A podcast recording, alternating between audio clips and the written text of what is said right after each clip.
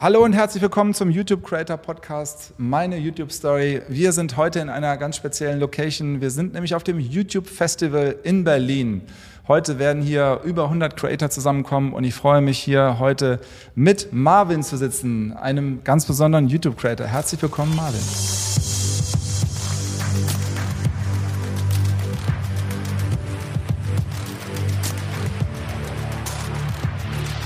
Hi, freut mich. Ja, du bist aus Stuttgart angereist, oder woher? Ja, ja, ich bin aus Stuttgart angereist. Ich war zwischenzeitlich noch in Köln und Düsseldorf. Aber Berlin ist jetzt erstmal die Final Destination, wo es hier hingeht. Ja, dein Kanal heißt Marvin S. TSP. TSP, genau. Also, also was heißt TSP einem? Ja, ist äh, einmal mein Zweitname, der Anfang von meinem Zweitnamen und dann mein Nachname. Äh, ich habe immer, sag ich mal, sehr lange gesucht nach irgendeinem Namen, der so nicht, der einfach ohne Unterstrich ist, ohne ja, Punkt. Ja. Und das war letztlich das, worauf ich mich, keine Ahnung, ich glaube vor zwei Jahren dann geeinigt hatte. Ich hieß erst Marvin-Toni, hat mir aber nicht so gut gefallen. Ich wollte was Kürzeres, was Bündigeres und letztlich ist dann Marvin TSP geworden. Also Toni ist dein Zweitname? Toni ist mein Zweitname. Okay, cool.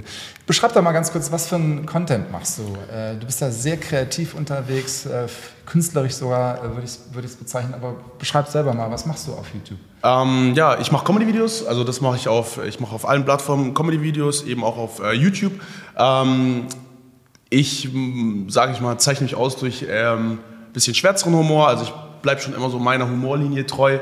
Ich mache nicht so die Videos, die jeder macht, weil ich einfach, sag ich mal, so einen outstanding Faktor haben möchte. Und das ist bei mir eben der schwarze Humor oder einfach, sag ich mal, dass immer irgendwas am Ende kommt, womit man nicht gerechnet hat. Mhm. Und ich sag mal so, bis vor eineinhalb Jahren habe ich so die Videos gemacht, wie alle anderen auch, also so mit Handy aufgenommen und so. Und jetzt bin ich eben dann zur Kamera gewechselt, vor eineinhalb Jahren circa, und schneide das Ganze am PC. Dadurch sind es natürlich, ist natürlich deutlich aufwendiger geworden, aber für mich auch natürlich deutlich mehr Möglichkeiten, mhm. äh, was und wie ich die ganzen Videos gestalten kann. Genau. Mhm. Du kommst aus Esslingen, ja? Mhm. Stuttgart-Esslingen. Also da hast du deine Jugend verbracht oder wohnst jetzt auch noch, wenn ich das äh, ja. verstanden habe. Beschreib mal ganz kurz, ähm, wo kommst du her? Was war bei dir ja, vielleicht in der Schule los? Ähm, erzähl mal kurz. Und was hat das dann, ähm, oder wann hast du begonnen äh, mit der Content Creation? Ähm, also ja, Essling ist ein bisschen ruhigerer Teil. Ja, es ist ein, ähm, 10 bis 15, 15 Minuten äh, von Stuttgart weg. Ähm, ist eine schöne Stadt, aber mir war es immer, sag ich mal, ein bisschen zu ruhig. Mhm. Ähm, ich war da meine ganze Grundschulzeit und auch meine so dann fünfte Klasse war ich dann noch dort, aber dann bin ich auf die sechste Klasse, bin ich dann auf eine Schule, auf ein Gymnasium in Stuttgart gewechselt und ähm, ja, da war einfach mehr los, da waren einfach mehr, auch mehr Leute da ähm, und ich sag mal so, das war dann, ja, einfach auch mehr Freunde dann da auch gefunden und ähm, die ganze Content Creation habe ich dann erst vor drei Jahren angefangen. Also das hat dann schon noch ein ganz, ein ganz Stückchen gedauert, bis ich dann erst in die Richtung gegangen bin. Ich war schon immer so, dass ich sage, ich wollte was, sag ich mal, was, was, was Lustiges, was Unterhaltendes machen, aber ich wusste halt auch nicht was. Und dann hatte ich mit einer früheren Kollegin die Wette, dass wenn ich 10.000 Abonnenten in einem Monat schaffe, dann kriege ich einen Döner. Und dann, äh, ich habe sie davor immer ausgelacht, äh, da habe ich es hab einfach selber probiert habe ich es geschafft und dann habe ich dann einfach losgestartet. Das war aber noch auf einer anderen Plattform. Das war noch auf einer anderen Plattform, genau. Nein, ist ja alles gut. Es gibt genug Plattformen da draußen, das wissen wir alle.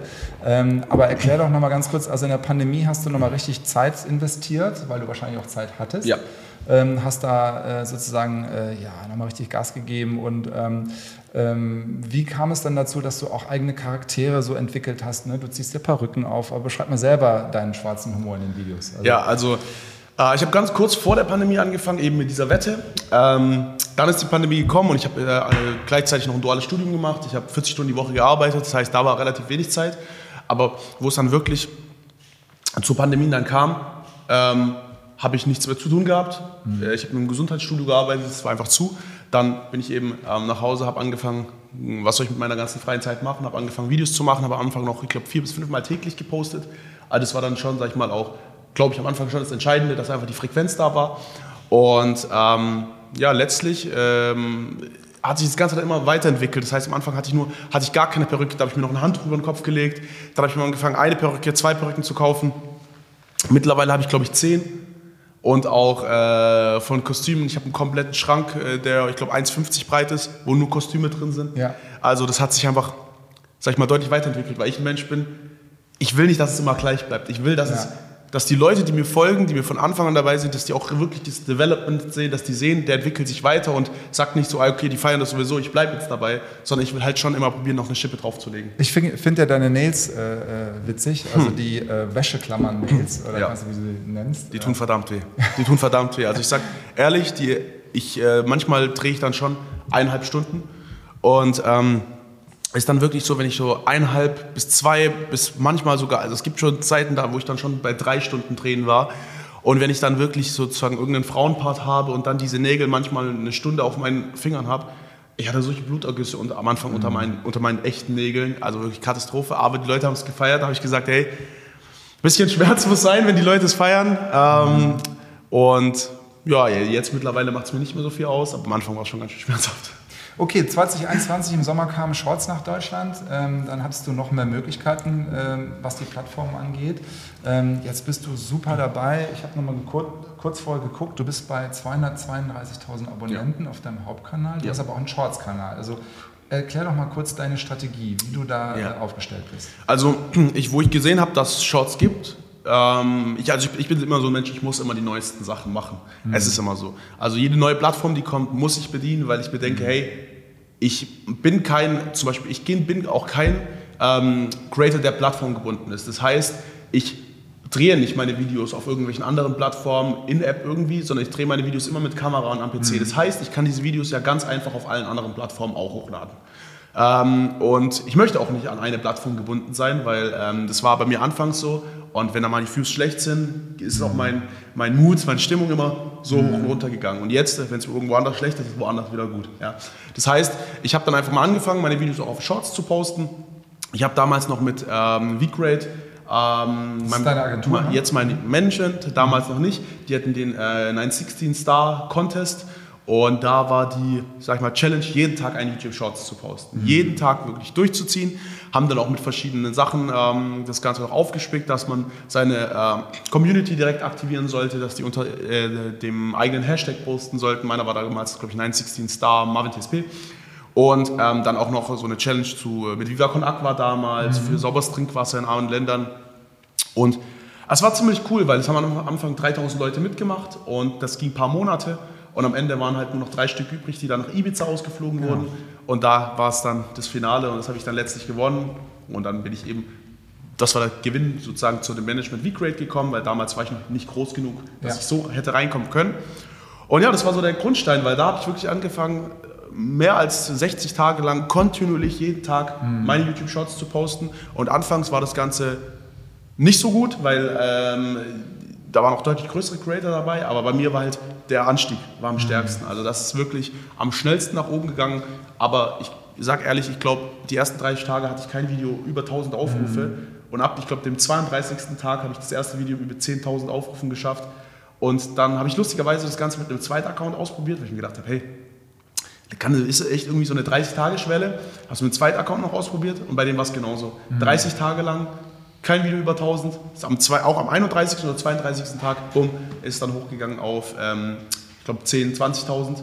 Und, das hören wir ähm, von vielen Creators, dass, ja. dass, dass man einen längeren Atem haben muss, aber dann auch irgendwo ein berechenbarer äh, äh berechenbare Reichweite rauskommt. Ja, ich glaube, weil, äh, weil so viele Leute nicht, äh, die, die denken, ach komm, nach 10 Tagen, ach, kein Video ist viral gegangen, wie bei anderen Plattformen, wo es immer sehr, sehr schnell geht, dass ein Video viral mhm. geht, komm, ich höre wieder auf. Mhm. Aber ich habe auch gemerkt, dass ähm, YouTube bei mir die Plattform ist, wo die äh, Views am konstantesten bleiben. Mhm. Das heißt, die meisten Views ähm, mache ich mittlerweile, glaube ich, sogar auch auf YouTube, aber damals war es noch anders.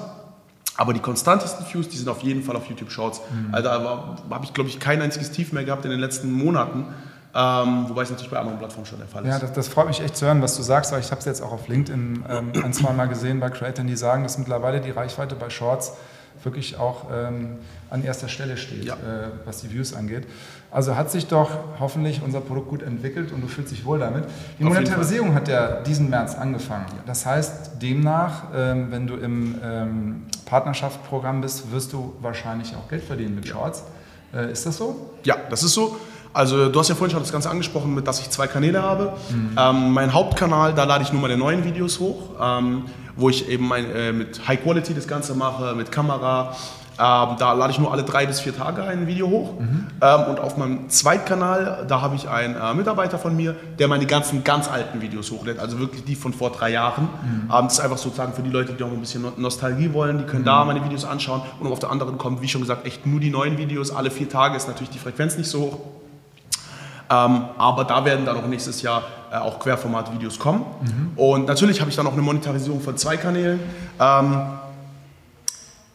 ist natürlich äh, von den Plattformen, muss ich schon sagen, mit die höchste Monetarisierung, aber ist natürlich, äh, kann man natürlich nicht vergleichen, wie man das jetzt mit normalen YouTube-Videos vergleicht. Also das ist natürlich nicht der Fall, aber... Äh, ist ja auch was im, im, im Start. Ne? Genau. Also wenn man bedenkt, dass YouTube vor, vor zehn Jahren auch nicht die Monetarisierung hatte wie jetzt. Ähm, Kannst du darüber reden? Ist das, ist das in ja, für einem stelligen Bereich ist das? Ist das also für mich ist es gar kein Problem. Äh, leider, leider nicht fünf. Das wäre doch ganz schön schön. Ähm, also ich glaube, in guten, in guten Monaten mache ich so von beiden Kanälen zusammen, ich glaube so 1000, 1200 Euro. Mhm. Das ist sowas, wenn es richtig, richtig gut läuft. Und ich glaube, aktuell habe ich über 20 Millionen Aufrufe auf meinem Hauptaccount oder auf meinem zweiten Account, so 6, 7 Millionen Aufrufe. Und ja, so 1000, 1200 Euro kommt da so raus. Also ist jetzt nicht ist jetzt nicht die Welt, aber es ist auch nicht wenig, wenn man denkt, dass es eine Plattformeinnahme ist, was natürlich bei anderen Plattformen äh, deutlich, deutlich, deutlich geringer ist. Also das äh, freut mich natürlich extrem und das kann ich auch, sag ich mal, an jeden ähm, neuen YouTube Shorts äh, Creator weitergeben. Hey, zieht durch, weil 1000 Euro im Monat ist natürlich, äh, wie schon gesagt, kann man noch nicht von leben, aber ist auf jeden Fall ein gutes Taschengeld, wenn es reinkommt. Mhm. Ähm, und äh, motiviert natürlich auch immer weiter zu posten. Insgesamt, ähm, die, was man auch hört, die Community ist auch etwas unterschiedlich. Ist das bei dir auch so ähm, zu anderen Plattformen? Also da sind jetzt, sag mal, neue ähm, Fans dazugekommen, ja. die jetzt deinen Content lieben? Auf jeden Fall. Also ich sag, es ist ganz witzig. Äh, früher wurde ich immer auf der Straße erkannt und haben alle gesagt, ey, das ist doch der TikToker.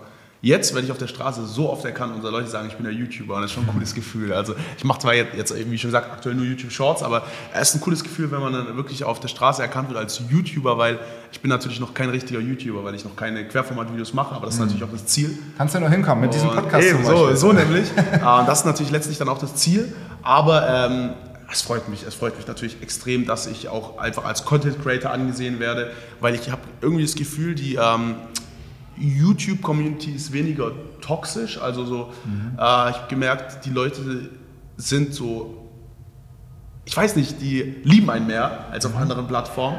Äh, obwohl ich mir auf anderen Plattformen natürlich noch mal eine deutlich größere Reichweite habe.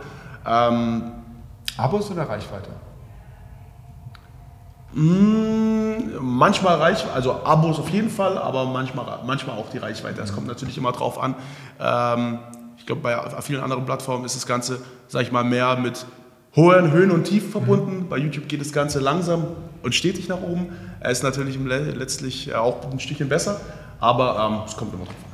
Es ist auch schön, dass du dich insgesamt als Content Creator jetzt ähm, ja, wahrscheinlich dann auch selbstständig machen konntest. Das ist ja dann jetzt dein Beruf. Ja, ja also ähm, ich bin ja Content Creator, genau. Für viele verschiedene Unternehmen natürlich auch. Ähm, ich mache, ähm, ich habe eine Social Media Agentur, wo wir Recruiting machen für Unternehmen. Das heißt alles im ähm, Gebäudedienstleister und Pflegebereich suchen wir Mitarbeiter. Das ist natürlich wieder eine komplett andere Sache. Mhm. Ähm, und ich ähm, habe gerade noch eine Ausbildung äh, gemacht zum äh, Anti-Mobbing-Coach für Kinder. Wow. Ähm, weil äh, Mobbing für mich ein Riesenthema war in meiner Kindheit und ich sag mal so, das ist jetzt, womit ich mich einfach auch selbstständig machen möchte, weil ich echt für mich realisiert habe, ich muss irgendwas machen, wo ähm, ich auch helfen kann, wo ich meine Reichweite, die nicht nur die Kinder nicht nur mit Comedy-Videos versorgen kann, sondern auch einfach mit was mit einem positiven Impact mhm. äh, auf ihr Leben haben kann, weil ich einfach gemerkt habe, hey, Leute sprechen mir auf der Straße, hey, du bist doch der YouTuber, hast du einen Tipp fürs, fürs Leben für mich? Und ich denke mir, Entschuldigung, äh, äh, bin, ich, bin ich erstmal kurz am überlegen, ja. Aber da habe ich mir gemerkt. Darf ich fragen, wie, alt du bist? Ich bin 23. Ja. Habe ich gemerkt. toll, wenn schon junge Menschen. Ja, das ist brutal. Wie, wie krass die Kinder sich zum Beispiel auch zu Herzen nehmen, wenn ich, wenn ich was mhm. sage, wenn ich den Tipp gebe. Und, ähm, also du spürst die Verantwortung als Content? Auf jeden Fall. Also auf mich kommen Lehrerinnen zu auf der Straße, die sagen, hey, ich sehe dich immer auf dem Handy von meinem Kind. Ähm, und mein Kind hört mehr auf die Sachen, die du in deiner Story sagst, als auf mich. Und da denke ich mir auch so, also jetzt äh, Lehrer, die zum Beispiel auch Kinder haben, meine ich jetzt, ähm, die denken, da denke ich mir, brutal, also was ist denn das für eine Verantwortung? Und da habe ich halt auch gesagt, ich möchte da irgendwas machen. Und wie schon gesagt, Toll. jetzt habe ich die erste Ausbildung fast fertig, die ging jetzt fünf Monate zum Anti-Mobbing-Coach und jetzt mache ich, äh, bei Stark auch ohne Muckis mache ich das Ganze, TÜV-zertifizierter Bildungsträger die eben Leute dazu ausbilden, äh, Anti-Mobbing-Coaches zu werden. Und das ist ziemlich cool, weil jetzt mache ich direkt da auch noch die nächste Ausbildung zum Berater für Anti-Mobbing-Prävention für Erwachsene, das heißt für Lehrer, Schulbeiräte, äh, äh, Eltern, um da dann eben auch in die Anti-Mobbing-Prävention natürlich auch für Kinder zu gehen, aber man muss ja oftmals auch mit den Erwachsenen reden. Hey, mhm, was kann man machen, um mit dem Kind da einen, äh, einen, besseren Weg zu gehen, um das Kind besser zu unterstützen. Toll. Ich ja. muss kurz erklären, liebe Zuhörerinnen und Zuhörer, Zuhörer der, der Bass wummert ein bisschen im Hintergrund.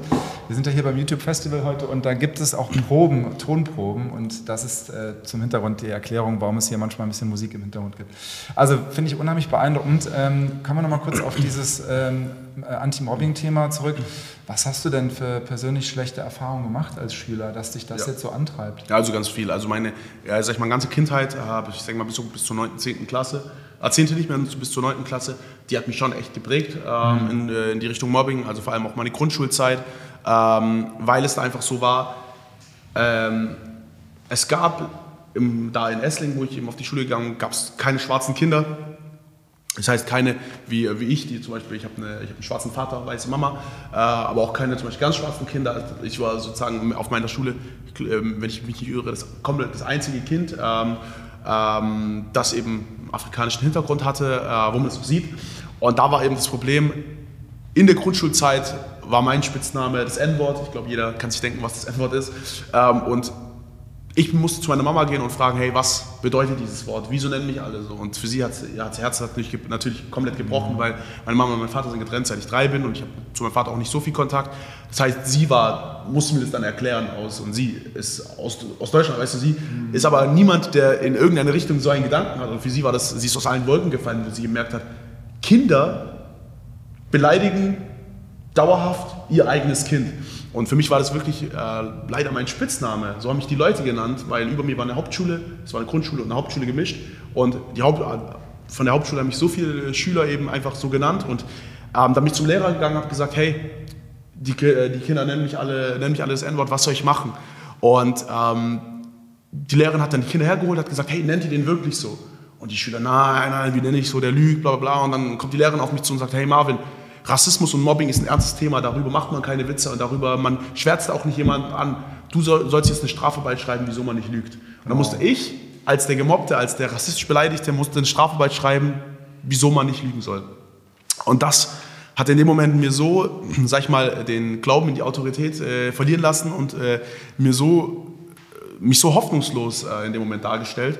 Und das war was, was war echt ein bringendes Ereignis, was mich wirklich glaube ich, mein komplettes Leben noch begleitet und was mich halt eben auch dazu gebracht hat, dass ich gesagt habe, ich möchte da unbedingt was machen, weil mhm. zu wenig Leute mit einer riesen Reichweite machen da schon was.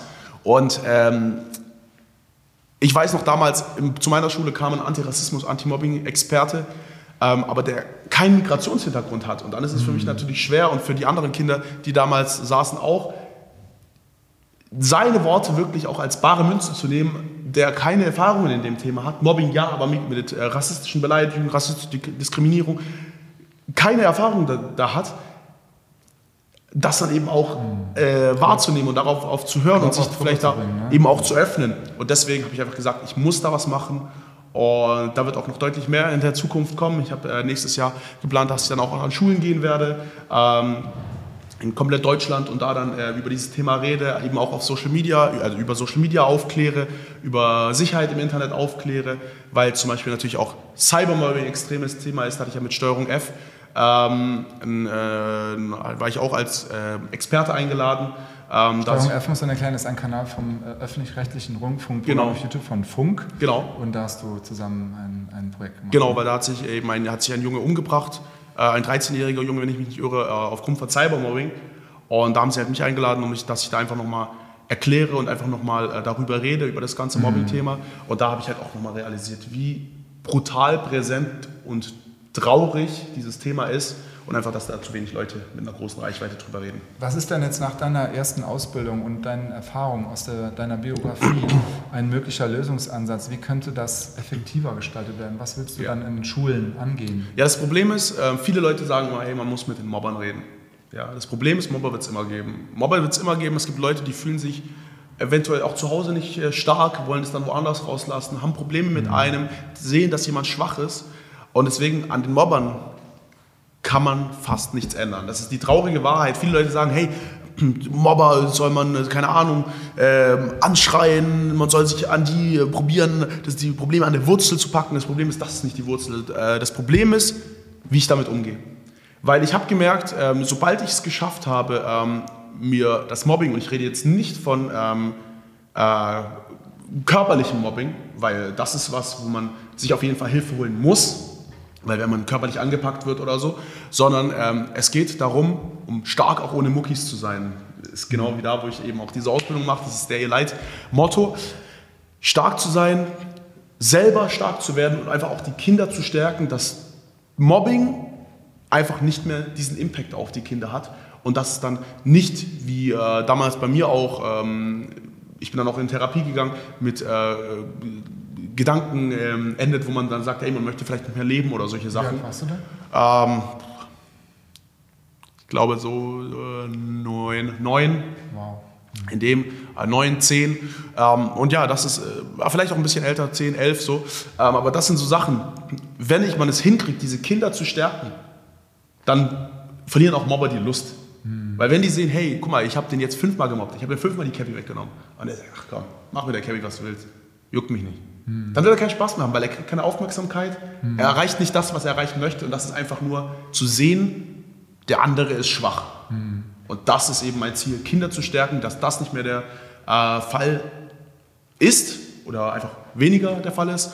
Und natürlich auch den Kindern ähm, zurückzugeben, dass sie an die Autorität glauben können, weil oder sich auch an die Autorität wenden können, weil die Autoritätspersonen ähm, sind einfach oftmals leider ähm, auch ein Herd, wieso man sich selber schlecht fühlt, wieso man selber auch den Glauben in diese Person verliert, wie damals bei mir mit der Lehrerin, wo sagt, ich muss eine mhm. Strafarbeit schreiben.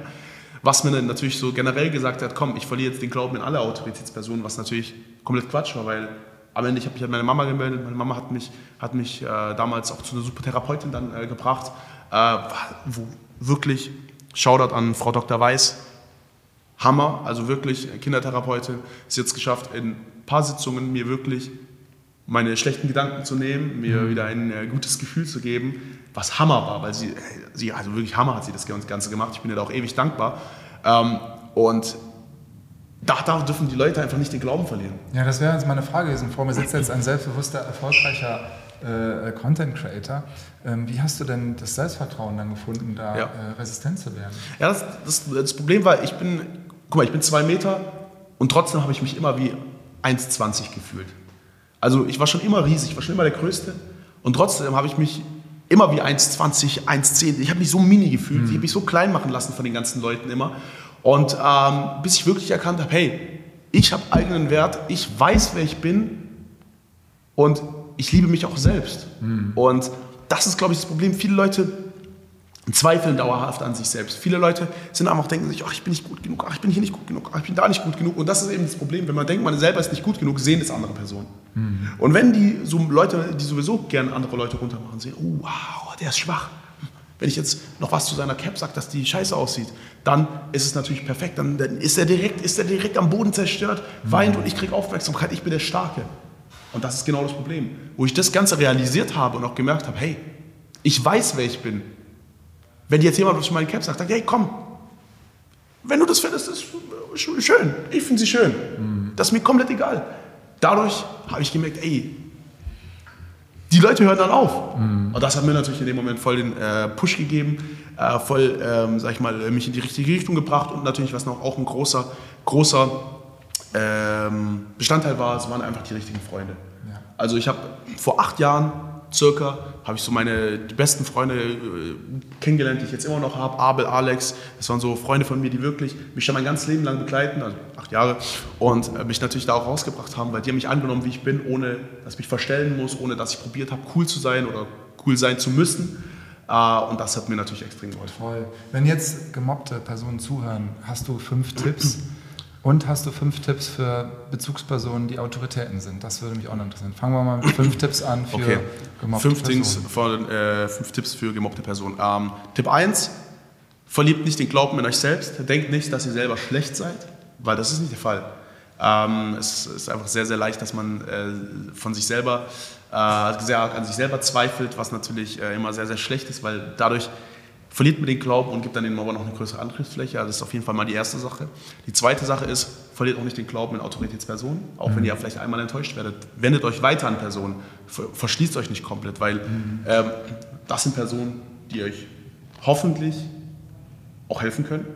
Ähm, das war der zweite. Der, der, Nummer drei ist, ähm, verschließt euch nicht in euch selbst. Ja, ähm, wenn ihr zum Beispiel ähm, gemobbt werdet, denkt nicht, ey, guck mal, jeder sieht mich jetzt so, weil ich hatte das Problem, ich wurde gemobbt und dann habe ich mich von, von, allen Leuten abgekapselt. Ich saß zu Hause, habe acht Stunden Fernsehen geschaut, weil ich ähm, gedacht habe, ey, guck mal, jeder, jeder, jeder sieht mich so, ich bin zu du schlecht hast für ja jeden. Aufgrund deiner Alleinstellung, was du eben beschrieben, deiner Hautfarbe, hast du ja gedacht, ich bin anders als eben. was du ja gar nicht bist. Ja, also damals haben Weiße zu mir gesagt, ich, ich gehöre nicht zu denen. Schwarze haben zu mir auch gesagt, ich gehöre nicht zu denen. Mhm. Und dann saß ich da als, ich bin ja, wie schon gesagt, ich bin ja äh, gemischt. Äh, meine Mama, ist, meine Mama ist weiß, mein Vater ist schwarz. Saß ich da wirklich, habe gedacht, mhm. wozu gehöre ich jetzt, weißt du?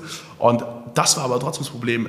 Ich habe mich sehr alleine gefühlt und dass man gar nicht in diese Rolle reinkommt, zu sagen, ey, man ist man allein, muss man realisieren, man ist nie allein. Man mhm. ist wirklich nie allein. Man ähm, entscheidet sich bewusst dazu, die Leute nicht zu sehen die für einen da sind. Und das ist ein ganz, ganz wichtiger Punkt. Ähm, probiert euch da nicht zuzumachen.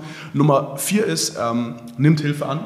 Zum Beispiel, ich, damals, äh, ich war damals zum Glück, hat meine Mama mir zum Beispiel die Therapie so gut verkauft, dass ich nicht gesagt habe, ah, ich will nicht in Therapie, weil es für mich das Beste war, was mir jemals passiert ist. Äh, ich habe auch mit, mit, ihr dann damals darüber geredet und sie hat zu mir gesagt, ich glaube, äh, 85 Prozent der Menschen sollten in Therapie aufgrund von Sachen, die sie in der Kindheit erlebt haben, äh, wodurch man Barrieren öffnen könnte, dass sie Potenzial aus sich rausholen können, was sie niemals gedacht hätten. Und ich habe allein gemerkt, was mir diese paar Sitzungen gebracht haben. Und da ist halt das Ding nicht zu sagen, ach, ich gehe nicht in Therapie, weil dann bin ich krank. Man ist nicht krank, sondern nachdem man in der Therapie war, ist man einfach stärker. Und mir hat es einfach extrem viel gebracht. Das ist was, was ich weitergeben kann. Mhm. Ähm, muss man natürlich auch den richtigen Therapeuten finden. Aber bei mir hat es super gewirkt. Und als letzter Tipp, was kann ich noch sagen? Es wird, ah, es wird immer besser. Das ist auch eine ganz wichtige Sache.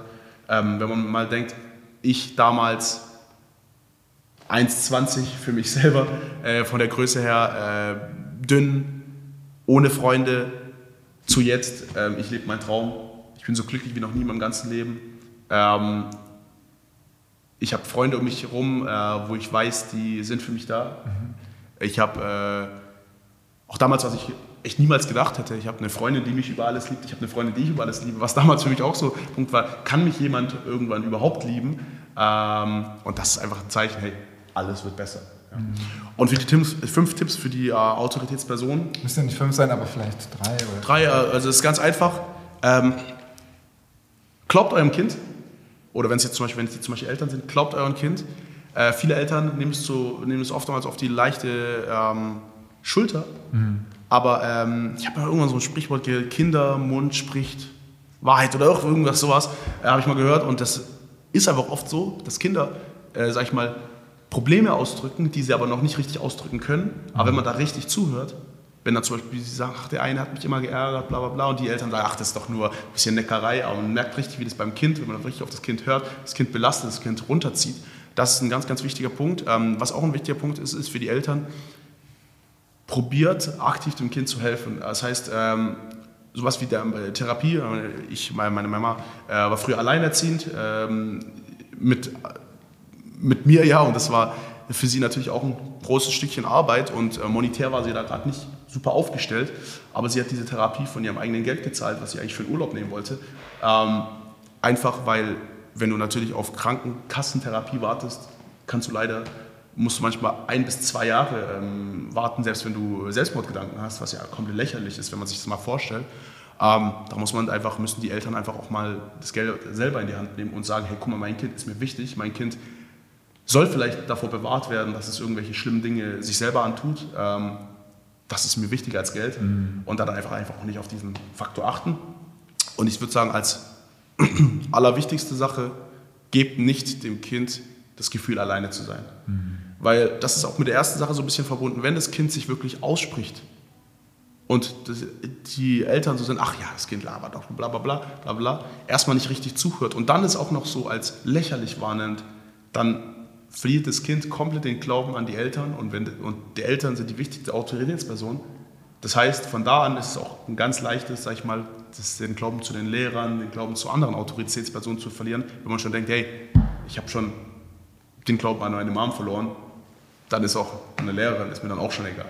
Das, denke ich, sind so die wichtigsten Punkte, um dein Kind richtig dabei zu unterstützen, nicht in diese Opferrolle reinzukommen, weil sobald du da drin bist, ist es sehr, sehr schwer rauszukommen. Ja. Weil viele Leute haben dieses Gespür, ach, der ist schwach, der ist jetzt als nächstes, bam. Und das ist eben ein großes Problem. Kannst du das in deinen Videos einbauen, die Message, die du gerade hier erzählst? Ja, also bei mir ist es natürlich so, nicht in jedem Video, weil ähm, ich will natürlich die Leute immer noch unterhalten und ich will natürlich, sag ich mal, die Reichweite aufbauen, um die Reichweite dann zu nutzen. Mhm. Äh, mir geht es nicht nur darum, dadurch eine Reichweite aufzubauen, weil ernste Themen kommen leider nicht so gut an wie Humor. Mhm. Deswegen habe ich oftmals einen schwarzen Humor, aber ich erzähle oftmals in den Geschichten, die so schwarzen Humor haben, die vielleicht ein bisschen lustig wirken, erzähle ich viel über Rassismus, erzähle ich viel Kannst über. Kannst du ein Beispiel bringen? Also, also zum Beispiel, ich habe von, von, von, der Handlung. Ja, zum Beispiel, ich habe dieses, hab dieses Video, wo, ich, wo mich eben Leute äh, das N-Wort genannt haben, äh, wo sie mich Affe genannt haben, ähm, wo ich dann zur Lehrerin gegangen bin. Das habe ich verfilmt, also in einem Video zum Antidiskriminierungstag damals. Äh, das war circa vor einem halben Jahr. Äh, das habe ich verfilmt in einem Comedy-Video. Das hat, ich glaube, fast ich glaub, 600.000 Aufrufe gemacht, organisch. Ähm, was ich natürlich super schön fand, weil ich eigentlich meine Geschichte erzähle. Aber die Leute fanden es die haben es auch realisiert, ey, guck mal, das ist ein lustiges Video, was aber natürlich letztlich einen harten Kern hatte, weil ich mhm. überacte natürlich, ich mache Grimassen und so in dem Video, aber natürlich ist das die gemeine Geschichte, die ich erzähle. Mhm. Und ähm, das sind natürlich so Sachen, weil ich, in dem Moment ist es natürlich schwarzer Humor, wenn ich dann sage, hey, du siehst aus wie ein Affe, bla bla bla bla, aber letztlich habe ich natürlich mich auch dargestellt, wie, ich, wie das Ganze dann auf mich äh, kam, wie ich das Ganze dann auch wahrgenommen habe, weil ich schlüpfe natürlich in andere Personen, wenn ich solche Sachen ausspreche. Ja, ich, ich, ich spiele nicht dann als mich selber, sondern ich schlüpfe, keine Ahnung, ich ziehe eine, ziehe eine Perücke an und äh, spiele diese Person, den Mobber sozusagen. Mhm. Und ich selber bin in den Videos einfach immer das, also fast immer das Opfer, weil ich einfach darstellen möchte, hey, guck mal, das ist mir passiert. Das ist mir passiert, aber trotzdem bin ich jetzt die Person, die ich jetzt bin. Oh. Du musst da ja auch viel Schauspiel, schauspielerisches Talent dann haben, wenn man sieht, wie du die Grimassen machst und so. Also hast du das immer schon in dir so gemerkt oder die Lust verspürt, die Leidenschaft? Weil da muss man ja, ja. also Comedy ist ja anscheinend schon auch ein Traum gewesen von dir. Ja, auf jeden Fall. Also ich war schon immer so ein Klassenclown, äh, hat früher nicht ganz gut äh, funktioniert. Ich war, ich habe alleine gelacht, aber jetzt nicht mehr. Ähm, also für mich war das immer ein Ziel, ja, auf jeden Fall ähm, da äh, Fuß zu fassen in, in, in diese Richtung. Ähm, letztlich hat es jetzt zum Glück auch geklappt. Ähm, am Anfang war es natürlich, wenn ich meine alten Videos anschaue, schauspielerisch auf keinen Fall, wie es jetzt ist. Weil ich mich jetzt wirklich auch in diese Person reinversetze. Also wenn ich dann die Nägel anziehe und auf einmal dann so eine komplett andere Person bin, auf einmal bin ich dann eine Frau, weißt du so. Ähm, es macht aber einfach extrem Spaß, wenn man dann eine Oma spielt, einen alten Mann spielt, ähm, seine Stimme dann so verstellt, als wäre man ein Opa, weißt du, es macht einfach Spaß. Ähm, aber das war natürlich auch, sag ich mal, ein langer Entwicklungsprozess, bis ich dann dahin gekommen bin. Spannend. Ähm, äh, das erfolgreichste Video 6,1 Millionen. Ähm, das ist aber nur auf, ich glaube, das ist nur auf dem Hauptaccount. Auf dem, genau. Auf dem zweiten hast Account noch, hast du noch hat, eins? hat das Video, hat, ich glaube sogar, wenn ich mit Video sogar das gleiche Video, hat 8 Millionen. Ah, okay. Ähm, und ich glaube, plattformübergreifend war das, war das meiste. Ich glaube, also was 9, funktioniert 7. da so? Was funktioniert da so am, am besten, am meisten? Gibt es da so eine, ja, so eine, so eine Aber ich glaube, das Video, wo auf, Rezept, Rezeptur? Ich glaube, das Video, wo überall, also wirklich auf jeder Plattform, wo ich es gepostet habe, am meisten angekommen ist, auch auf äh, YouTube Shorts, war ich glaube, wenn der Einbrecher nicht richtig Rechtschreibung kann. Das war schon ein ja. Video, was schon etwas länger her ist. Ich glaube, es hat auf jeder, jeder Plattform über 6, 7 Millionen Aufrufe gemacht. Äh, ich glaube, das ist auch das Video, was, was da, äh, wenn ich mich nicht irre. 5,2. Ähm, ja, oder 5,2, das kann sein, ich weiß, weiß nicht mehr ganz. Ähm, schnell eine schnelle Pointe, schön am Anfang, dass da schon so, sag ich mal, so, ein, so was die Leute direkt catcht ähm, und äh, dann direkt so immer mal wieder kleine, schnelle Schnitte, kleine, ich wollte gerade sagen Spikes, aber wie, wie nennt sich das, kleine Höhen mhm. ähm, im Video, ja, dass nicht äh, das Video so sich immer steigert, weil ist natürlich, wenn du so ein was erzählst oder so, ist es natürlich schön, wenn es am Anfang so sich von der Spannung immer steigert, aber bei Comedy-Videos musst du die ganze Zeit schauen, dass der User dran bleibt. Ey, mhm. Wir sind hier bei zwischen 30 und äh, 30 Sekunden und einer Minute mache ich meine Videos.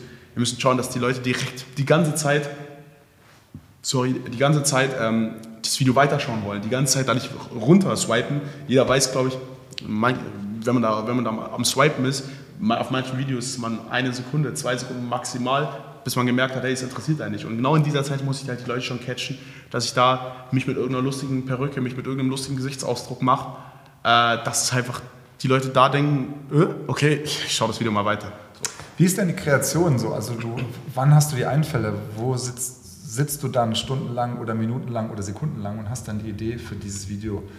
Äh, zum Beispiel bei dem Anbrecher. Also äh, äh, viele, Videos, viele Videos von mir sind so, dass äh, ich sie über manchmal sogar Wochen und Monate schreibe. Äh, ich, ich schreibe immer alle Videos immer direkt bei mir ins äh, mein, mein Handy rein mhm. und ähm, oder in meinen Notizblock, wenn ich am PC bin. Und das ist wirklich, ich schreibe nicht eine Idee und direkt dann drehe ich sie.